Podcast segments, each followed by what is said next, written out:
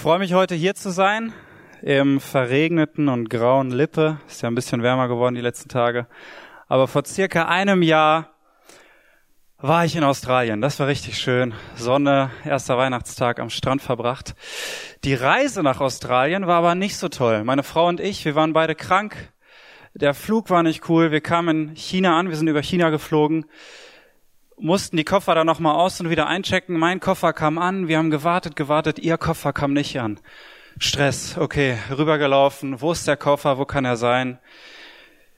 Die äh, Frau, die uns betreut hat, sagt, keine Ahnung, wo der Koffer ist. Wir haben mega Stress, wir hatten nur eine Stunde Zeit, um den nächsten Flug zu kriegen. Natürlich fliegt das Flugzeug ohne uns weg. Die Frau sagt, kein Problem. In einer Woche äh, fliegt das nächste Flugzeug, dann können Sie fliegen. Wir so, ja, wir wollen aber nicht nach einer Woche nach Australien, in einer Woche, sondern morgen. Also wir haben, wir wollen einen Urlaub machen. Mega Stress. Äh, und ich bin eigentlich immer recht gechillt. Dann wurde ich mal ein bisschen lauter, habe mich ordentlich beschwert und dann sagt sie, ja, okay, wir finden doch einen Flug für heute. Dann sind wir da angekommen da direkt auch ähm, zu den Bediensteten gegangen, gesagt, Leute, was ist hier los? Unser Koffer fehlt, wir machen hier drei Wochen Urlaub, äh, meine Frau hat keine Kleider. Äh, wie sollen wir das machen? Keine Ahnung, wir wissen nichts, äh, müssen Sie in China anrufen, da ist das Problem. Rufe ich nochmal in China an, bis ich da durchgekommen bin, tausend E-Mails geschrieben. Keine Ahnung, wo Ihr Koffer ist, Herr Schwarz. Ähm, dann rufen wir nochmal bei Lufthansa an. Die sagen nämlich, Lufthansa ist verantwortlich. Da haben sie ja ihren äh, Flug gebucht rufen wir bei Lufthansa an, die sagen, ja, Herr Schwarz, äh, Ihr Koffer ist irgendwo in Singapur. Äh, wahrscheinlich, äh, wir wissen es nicht genau, aber eventuell in Singapur. Wir schauen mal, ob wir den noch finden und wir wissen nicht, wann er ankommt. Und ich habe wahrscheinlich noch nie so viel telefoniert wie in dieser Woche. Ich habe mich noch nie so viel beschwert. Und Google Translator und Chinesisch, das war wirklich äh, ja sehr schwer zu kommunizieren. Im Endeffekt ist der Koffer angekommen, aber es hat eine Woche gedauert. Äh, Fragt Tanja, wie sie das geschafft hat, mit ihrem Handgepäck in Australien eine Woche zu überleben. Aber ich musste richtig dafür kämpfen. Ich musste mich richtig beschweren. Und ich habe gestern gelesen, wir Deutschen sind, wenn es um Urlaub geht, die Beschwerde-Weltmeister. Ja, wem von euch geht's auch so? Wer hat sich schon mal richtig beschwert, eine schlechte Rezension hinterlassen? Ja, Klassiker. Ne? Das können wir Deutschen irgendwie. Wir beschweren uns, weil wir fühlen uns ungerecht behandelt. Ich habe doch den Preis bezahlt für den Flug. Warum kommt mein Koffer nicht an? Ich beschwere mich, weil ich ungerecht behandelt wurde. Wir beschweren uns ziemlich locker bei Menschen, aber ich habe mir die Frage gestellt in Vorbereitung auf diese Predigt, habe ich mich auch schon mal bei Gott beschwert oder traue ich mich, mich bei Gott zu beschweren? Und, und gibt es das in der Bibel? Gibt es Menschen, die sich bei Gott beschweren? Weil vieles in meinem Leben ist nicht so, wie es läuft. Und eigentlich ist Gott ja verantwortlich, dass es in meinem Leben läuft. So wie Lufthansa verantwortlich ist, dass meine Koffer ankommen, denke ich, Gott, du musst doch verantwortlich sein, dass es mir gut geht, oder? Warum läuft es in meinem Leben nicht so, wie du das auch in deinem Wort vorausgesagt hat, hast? Und wenn, die, wenn wir in die Bibel schauen, dann finden wir dort einen Mann und der heißt Habakkuk. Der lebte ungefähr 600 vor Christus. Er war ein Levit, er arbeitete also im Tempel immer mal wieder, war auch ein Songwriter, also hat schöne Lieder geschrieben. Ähm, und Hiob ist ein, äh, Hiob sage ich, Habakuk, so heißt der gute Mann. Habakuk ist ein Prophet, der sich bei Gott beklagt. Und das macht ihn zu einem sehr besonderen Propheten, weil normalerweise beklagen die Propheten oder beschweren sich die Propheten bei dem Volk. Sie haben eine Botschaft von Gott und sagen zum Volk, warum lebt ihr so? Warum macht ihr das? Ihr müsst euer Leben ändern. Bei Habakuk taucht das überhaupt nicht auf, sondern er sieht soziale Ungerechtigkeit. Zu seiner Zeit war Sklaverei riesig. Ähm, viele Bauern waren verschuldet und konnten ihr eigenes, ihren eigenen Unterhalt nicht mehr ja, bezahlen. Sie konnten nicht mehr von ihrem eigenen Bauernhof leben und mussten ihn verkaufen und wurden in Sklaverei getrieben, obwohl es in Israel keine Sklaverei geben sollte. Die Menschen haben Götzen gedient, gedient. Sie haben nicht mehr Gott gedient, nicht mehr Jahwe in dem Tempel, sondern sie haben Götzen gedient, was auch viel in Hurerei und anderen Sünden endete. Und Habakuk sieht all diese Sachen. Er sieht die korrupte Führung. Er sieht die Priester, die nicht mehr Jahwe anbeten. Und er klagt nicht das Volk an, sondern er fängt an, Gott anzuklagen. Also Habakuk ist ganz besonders, weil er beklagt sich bei Gott. Und das wollen wir uns heute mal genauer anschauen. Warum macht er das und wie sieht diese Klage aus? Wenn du dein Handy dabei hast ähm, oder eine Bibel dabei, Habakkuk ist kurz vor dem Neuen Testament. Der gehört zu den zwölf kleinen Propheten, hat nur drei Kapitel, aber da ist sehr viel Inhalt. Ich möchte dich einladen, ähm, die Verse gern mitzulesen. Ich werde die jetzt nicht hier vorne einblenden. Und der erste Vers ist direkt nach der Überschrift. Da geht's direkt richtig gut los mit der Klage von Habakkuk. Also er macht keine langen Vorreden, sondern er steigt direkt ein ins Eingemachte sozusagen. Habakkuk 1 ab Vers 2. Herr, wie lange schon schreie ich zu dir um Hilfe, aber du, du hörst mich nicht. Überall herrscht Gewalt, rufe ich dir zu, doch von dir kommt keine Rettung. Warum muss ich so viel Unrecht mit ansehen? Und warum schaust du untätig zu, wie die Menschen einander das Leben schwer machen? Unterdrückung und Gewalt, wohin ich blicke, Zank und Streit nehmen kein Ende. Also Habakkuk nimmt kein Blatt vor den Mund, er sagt Gott, du bist doch der Gott, der rettet, aber ich sehe keine Rettung. Wo ist Rettung her? Warum? Warum muss ich so viel Leid mit ansehen? Wir sind doch dein erwähltes Volk. Was ist hier los in Israel? Und wenn wir die Verse weiterlesen, dann antwortet Gott direkt und er sagt, ja, Habakuk, ich werde zu deinen Lebzeiten noch was verändern. Ich werde das Volk richten. Ich werde Veränderungen bringen. Und zwar werde ich die Babylonier schicken. Ich werde die Babylonier schicken und durch sie werde ich das richten und ich, alles wird wieder gut. Und für uns klingt das so, ja cool, das ist direkt die Lösung, er schickt die Babylonier. Aber wer die Babylonier kennt und weiß, wofür sie bekannt sind, und das wusste Habakkuk, der weiß, das ist keine zufriedenstellende Antwort, denn die Babylonier verkörpern genau das, was in Israel Zustand war. Sie sind gewalttätig, sie sind grausam und sie vergöttern sich selbst. Also sie sind eigentlich, also wenn Israel so schlimm ist, dann sagt Gott, kein Problem, ich schicke die Babylonier und die sind eigentlich noch viel schlimmer. Und Habakkuk fragt sich Gott, warum machst du das? Ich habe mich doch über Ungerechtigkeit beschwert und anstatt dass du Gerechtigkeit bringst, schickst du die Babylonier. Was ist das für ein Plan? Gott, ähm, er versteht Gott und die Welt nicht mehr. Habakuk stellt Gottes Entscheidung in Frage und er stellt ihm die Warum-Frage. Warum machst du das, Gott? Ich verstehe dein Handeln nicht. Das macht überhaupt keinen Sinn. Und wo ich das gelesen habe, habe ich mir schon die Frage gestellt, darf Habakuk das? Ist das, ist das biblisch? Ist das okay? Weil ähm, er beschwert sich immer wieder bei Gott und sie führen so ein Gespräch und Habakuk sagt wieder, Gott, ich verstehe deine, ich verstehe deine Entscheidung nicht. Du bist doch ein heiliger Gott. Wie kannst du als heiliger Gott ungerechte Menschen schicken? Und wenn wir in die Bibel reinschauen, dann gibt es tatsächlich viele Beispiele von Klage, von Beschwerden im Alten Testament, ähm, aber auch im Neuen Testament. Ein ganz berühmtes Beispiel ist Hiob, der richtig mit Gott ringt. Ja, er geht durch sein Leiden und er ringt mit Gott und beschwert sich bei Gott und sagt, warum muss ich leiden? Dann gibt es sogar ein ganzes Buch in der Bibel, das heißt Klagelieder. Ja, wenn ihr mal richtig schlecht drauf seid ähm, und es wieder regnet, dann könnt ihr euch das mal reinziehen. Das ist, das ist krass, das ist echt bedrückend. Aber da haben Menschen ihr Leid, ihre Verzweiflung vor Gott gebracht. Und dann gibt es auch immer wieder Klagepsalmen, unter anderem von David, wo er Gott sein Herz ausschüttet, ja, und sich bei ihm beklagt und sagt, Gott, ich verstehe dich nicht. Und ich habe euch ein Zitat mitgebracht, das mir geholfen hat zu verstehen, wenn ich Gott anklagen darf, wie darf ich das tun? Weil es gibt zwei verschiedene Arten von Klagen. Und hört mal zu, wie der Walter Lüthi ähm, ja, Klage beschreibt, so heißt der Gute. Und er schreibt, Habakuk beklagt sich bei Gott, aber er durfte es aus dem Glauben tun. Wenn der Glaube klagt, dann tut er es drin, im Gotteshaus, drin am Tisch, drinnen, in der Kindschaft des Vaters, als Kind und als Erbe. Wenn aber der Unglaube klagt, dann tut er es draußen vor dem Haus, fern vom Tisch. Von außen wirft er Dreck gegen die Mauern des Hauses. Also aus diesem Zitat können wir ziehen, Habakuk klagt Gott an, aber nicht, weil er an Gott verzweifelt oder nicht, weil er nicht glaubt, dass Gott was tun könnte, sondern weil er glaubt, dass er was tun kann. Er ist drinne bei seinem Vater am Tisch und er sagt, Gott, ich komme mit meiner Klage zu dir, weil ich glaube, dass du was ändern kannst. Und diese Art von Klage, die Hiob äußert, die ehrt Gott.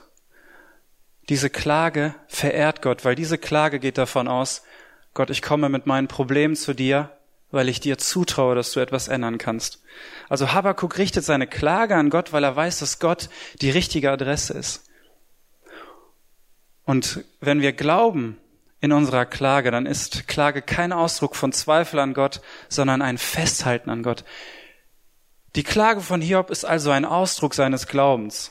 Er hält an Gott fest. Er wirft Gott diese Sachen vor, weil er Gott sagen will, ich glaube an dich und du bist meine einzige Hoffnung. In der ganzen Ungerechtigkeit, die ich sehe, bist du die einzige Hoffnung, die ich noch habe. Habakkuk bleibt aber nicht bei der Klage stehen, sondern er geht weiter. Er schließt seine Klage mit der Erwartung, dass Gott etwas tun wird. Und wir schauen wieder in den Text rein, in Habakkuk 2, Vers 1 ist Habakuk fertig mit seiner Klage und dann sagt er, jetzt will ich meinen Platz auf dem Turm an der Stadtmauer einnehmen. Dort halte ich wie ein Wachposten Ausschau und warte gespannt darauf, was der Herr mir auf meine Klage antworten wird. Also Habakuk ist nicht der Ungläubige, der sagt, Gott, du hast das und das gemacht und dann dreht er sich weg und will mit Gott nichts mehr zu tun haben, sondern Habakuk sagt, Gott, warum machst du das und das? Warum gibt es Ungerechtigkeit? Warum gibt es Götzendienst? Warum schickst du die Babylonier? Das macht keinen Sinn für mich. Und dann steht da, er stellt sich auf den Wachturm, um Ausschau zu halten, weil er eine Antwort von Gott erwartet. Er erwartet, dass Gott noch mehr tun wird. Und das finde ich bezeichnet. Habakuk erwartet eine Gott, erwartet eine Antwort von Gott. Und Gott antwortet ihm wieder auf seine Klage. Gott, es ist, wenn ihr euch das Buch Habakuk anguckt, dann ist es wie so ein Gespräch, ähm, ja, wo Habakuk Gott etwas vorwirft und Gott antwortet ihn zum zweiten Mal und er sagt, ja, ich benutze zwar die Babylonier, die noch ungerechter sind, noch gewalttätiger und noch mehr Götzendienst betreiben, aber ich befürworte sie nicht. Babylon ist ein gottloses Regime und wie alle gottlosen Regime werde ich auch Babylon einmal stürzen und ich werde es richten für seine Sünden. Und Gott sagt zu ihm, Habakuk, ich mache einen Unterschied zwischen den Gerechten und den Ungerechten. Habakuk hatte ihm nämlich vorgeworfen, er sagt, wir leben hier, wir sind dein Volk, wir geben unser Bestes, wir sind eine Gruppe von Leuten, die dir dienen, aber uns geht's schlecht. Und den Leuten, die dir nicht dienen, die Leute, die ungläubig sind, die böse sind, denen geht's gut. Und Gott antwortet ihm in Habakkuk 2, Vers 4 mit einem Vers, der eigentlich so das Zentrum vom Habakkuk-Buch ist. Das ist das Zentrum von der ganzen Botschaft, die Habakkuk trägt und die Habakkuk sogar in seinem Namen drinne trägt. Habakkuk 2, Vers 4, da sagt Gott, siehe, die Strafe trifft den, der nicht aufrichtig ist. Der Gerechte aber wird durch seinen Glauben leben. Und kurz bevor Gott seine Antwort gibt, sagt er, diese Dinge, die ich dir jetzt sage, die werden in Zukunft geschehen. Das wirst du vielleicht nicht mehr miterleben, aber das wird noch geschehen. Daran kannst du festhalten. Und er sagt, ich mache einen Unterschied zwischen den Ungerechten und den Gerechten. Denn der Ungerechte, der wird die Strafe bekommen. Derjenige, der nicht aufrichtig ist, der nicht Jahwe nachfolgt, der wird bestraft werden. Der Gerechte aber, und das bist du, Habakuk, der wird aus Glauben leben. Und der, der Name Habakuk bedeutet Umarmer oder Umklammerer. Ja, Habakuk war wahrscheinlich so eine Sorte Typ, die jeden in den Arm genommen haben, so die Situation, wo man eigentlich nur die Hand geben will. Und Habakuk so, ja, komm her, ich nehme dich in den Arm. Ähm, so ein ganz herzlicher Typ, man kann auch den Namen, man kann den Namen auch mit Herzen da übersetzen. Ähm, und ein anderes, ähm, Habakuk ist auch ein anderes Wort damals für eine Kletterpflanze. Ja, wir denken zum Beispiel an Efeu. Kletterpflanzen brauchen ja einen festen Halt, ein Haus zum Beispiel oder ein Baum, wo sie sich dran hochranken sozusagen. Ja, also Kletterpflanzen können nur überleben, indem sie klettern. Und das bedeutet dieser Name Habakuk, umklammern, festhalten, umarmen. Und ich fand dieses Umklammern oder dieses Efeu, diese Kletterpflanze, ist so ein tolles Bild für unseren Glauben. Ja, ich habe ja gerade gesagt, der Gerechte wird aus Glauben leben. Und was Habakkuk hier macht, ist, er glaubt an Gott, er hält an Gott fest, er krampft sich oder er krallt sich richtig an Gott fest. Seine Umstände sind schrecklich, ja. Er ist umgeben von Götzendienst, von sozialer Ungerechtigkeit und er hält es nicht weiter aus. Aber sein, sein Glaube bringt ihn dazu, sich an Gott festzuhalten, an Gott festzuklammern. Und nur so kann er überleben, ja. Wir lesen hier, der Gerechte wird durch seinen Glauben leben.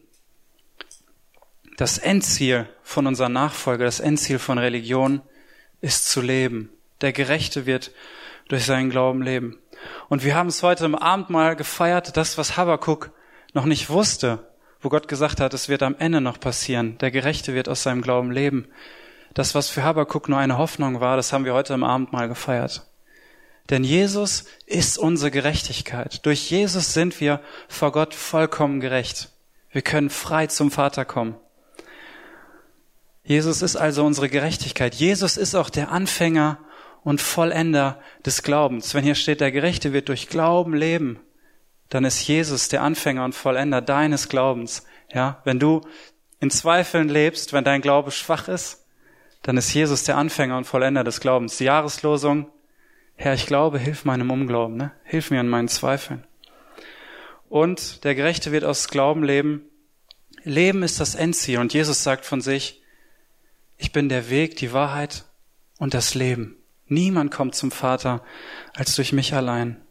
Also es lohnt sich, an Gott festzuhalten. Ja, so wie bei Habakkuk grausame Umstände waren, äh, gibt es vielleicht auch in deinem Leben grausame Umstände, wo du denkst, ich verstehe Gott nicht, es macht keinen Sinn. Warum gehe ich durch die Depression? Warum habe ich einen Burnout? Ähm, warum gibt es so viel Ungerechtigkeit? Warum habe ich so viel Stress? Habakkuk hält in diesem ganzen Durcheinander an Gott fest.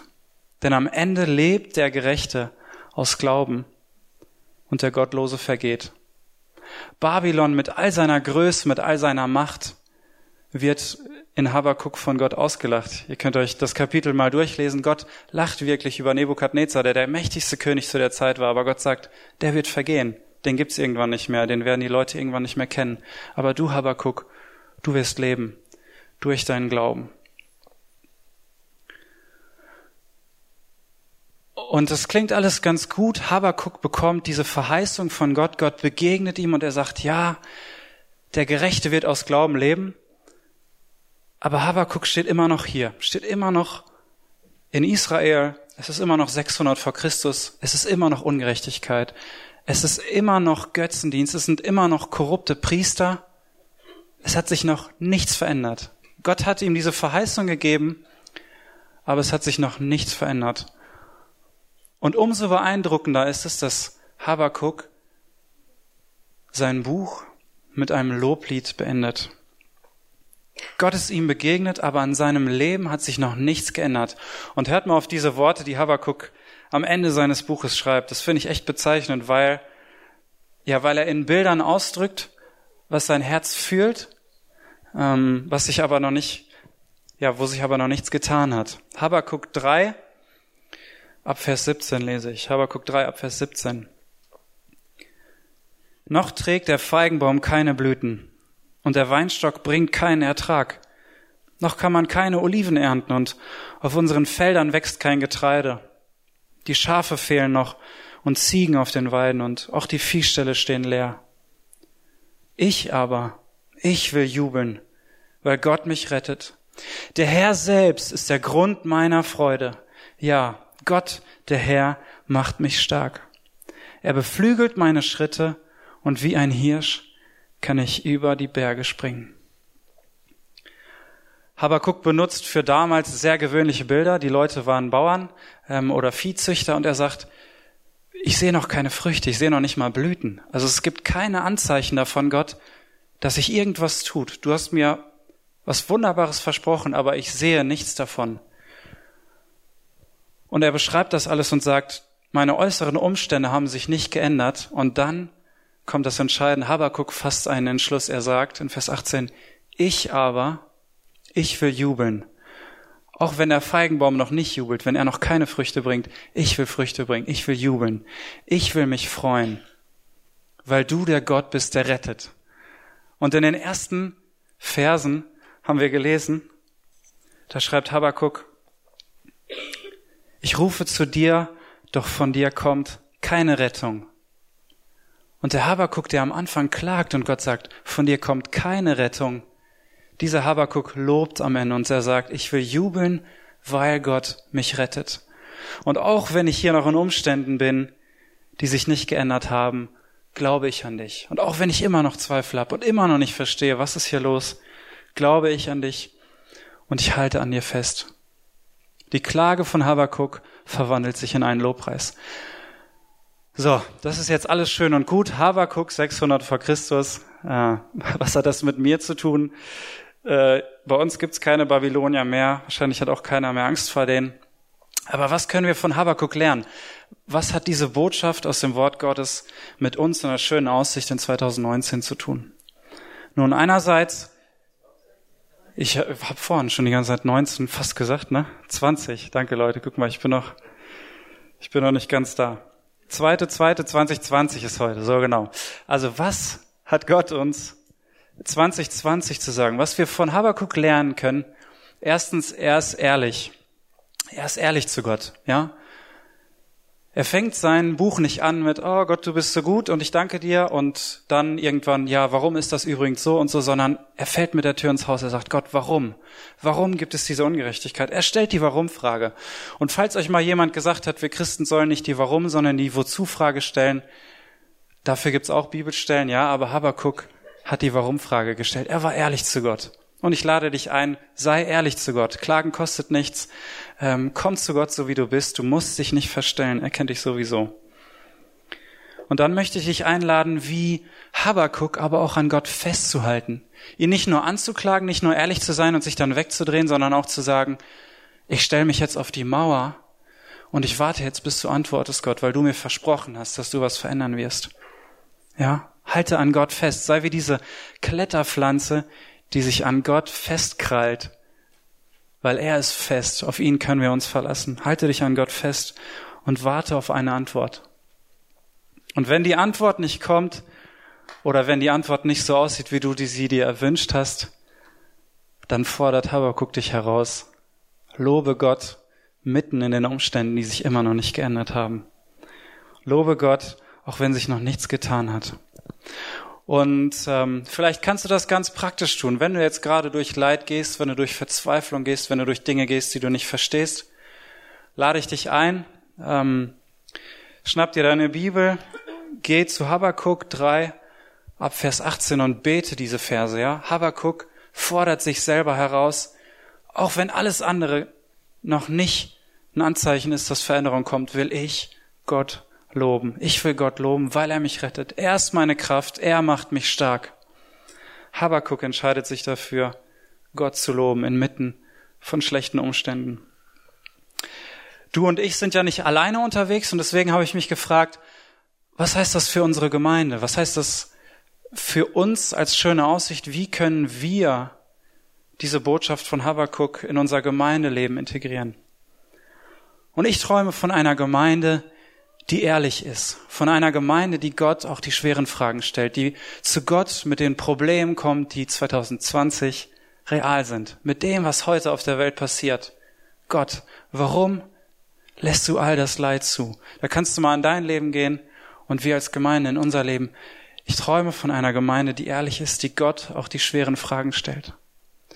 Und ich träume von einer Gemeinde, die Gott nicht nur Fragen stellt, sondern die auch erwartet, dass Gott heute noch redet. Ich träume von einer Gemeinde, die offen ist für das Reden Gottes in unsere Zeit. Gott hat in das Leben von Habakkuk gesprochen. Er ist ihm begegnet. Und zuletzt träume ich von einer Gemeinde, die mitten in schweren Zeiten, die in Unverständnis, die in Unklarheit, dass eine Gemeinde sich in solchen Zeiten an Gott klammert. Ja, wie eine Kletterpflanze. Dass wir uns als schöne Aussicht an Gott klammern und ihn loben, auch wenn wir nicht verstehen, was sein Weg ist mit uns, was sein Weg in dieser Welt ist. Und Paulus und Silas sind uns da so ein wunderbares Beispiel, wie sie im Gefängnis sind. Und sie sind eigentlich verzweifelt und das ist der letzte Ort, wo sie sein wollen. Aber sie loben Gott in dieser Bedrängnis, in diesen Fesseln, in diesem Gefängnis. Und Gott befreit sie, Gott tut ein Wunder. Und das wünsche ich mir für die schöne Aussicht. Das wünsche ich mir für dein und auch für mein Leben, dass wir lernen, ehrlich zu Gott zu sein, dass wir an ihm festhalten, auch wenn wir ihn nicht verstehen, und dass wir ihn loben inmitten der Umstände, die wir nicht verstehen. Amen. Ich würde gerne ein Gebet sprechen. Ihr könnt gerne dazu aufstehen und bleibt nach dem Gebet bitte auch weiter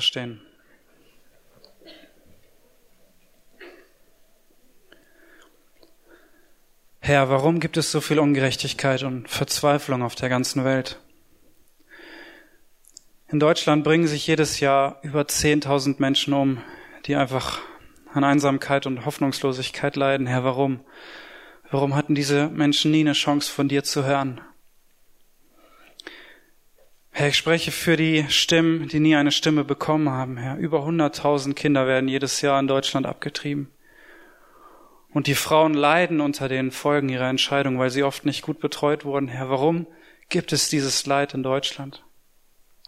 Herr, warum gibt es Kriege, die Menschen auf der ganzen Welt dazu, zu, dazu zwingen, ihr Land zu verlassen, ihre Heimat zu verlassen? Warum müssen sie leiden, weil andere macht- und geldgierig sind, Herr? Herr, wo ist deine Gemeinde? Du hast uns doch hinausgesandt. Wir sind doch das Licht und das Salz dieser Welt. Wo ist deine Gemeinde? Wo sind die Menschen, die aufstehen? Wo sind die Menschen, die etwas sagen gegen die Ungerechtigkeiten dieser Welt? Wo sind die Menschen, die ihr Leben hinter sich lassen, die ihren Luxus aufgeben, um rauszugehen und deinen Namen bekannt zu machen in der ganzen Welt, Herr? Wo sind diese Menschen? Wo sind diese Christen, die sind bereit sind zu gehen? Herr, ich verstehe dich nicht, aber du verstehst. Deswegen will ich an dir festhalten. Ich bin ohnmächtig, Herr, aber dir gehört alle Macht, deswegen will ich an dir festhalten.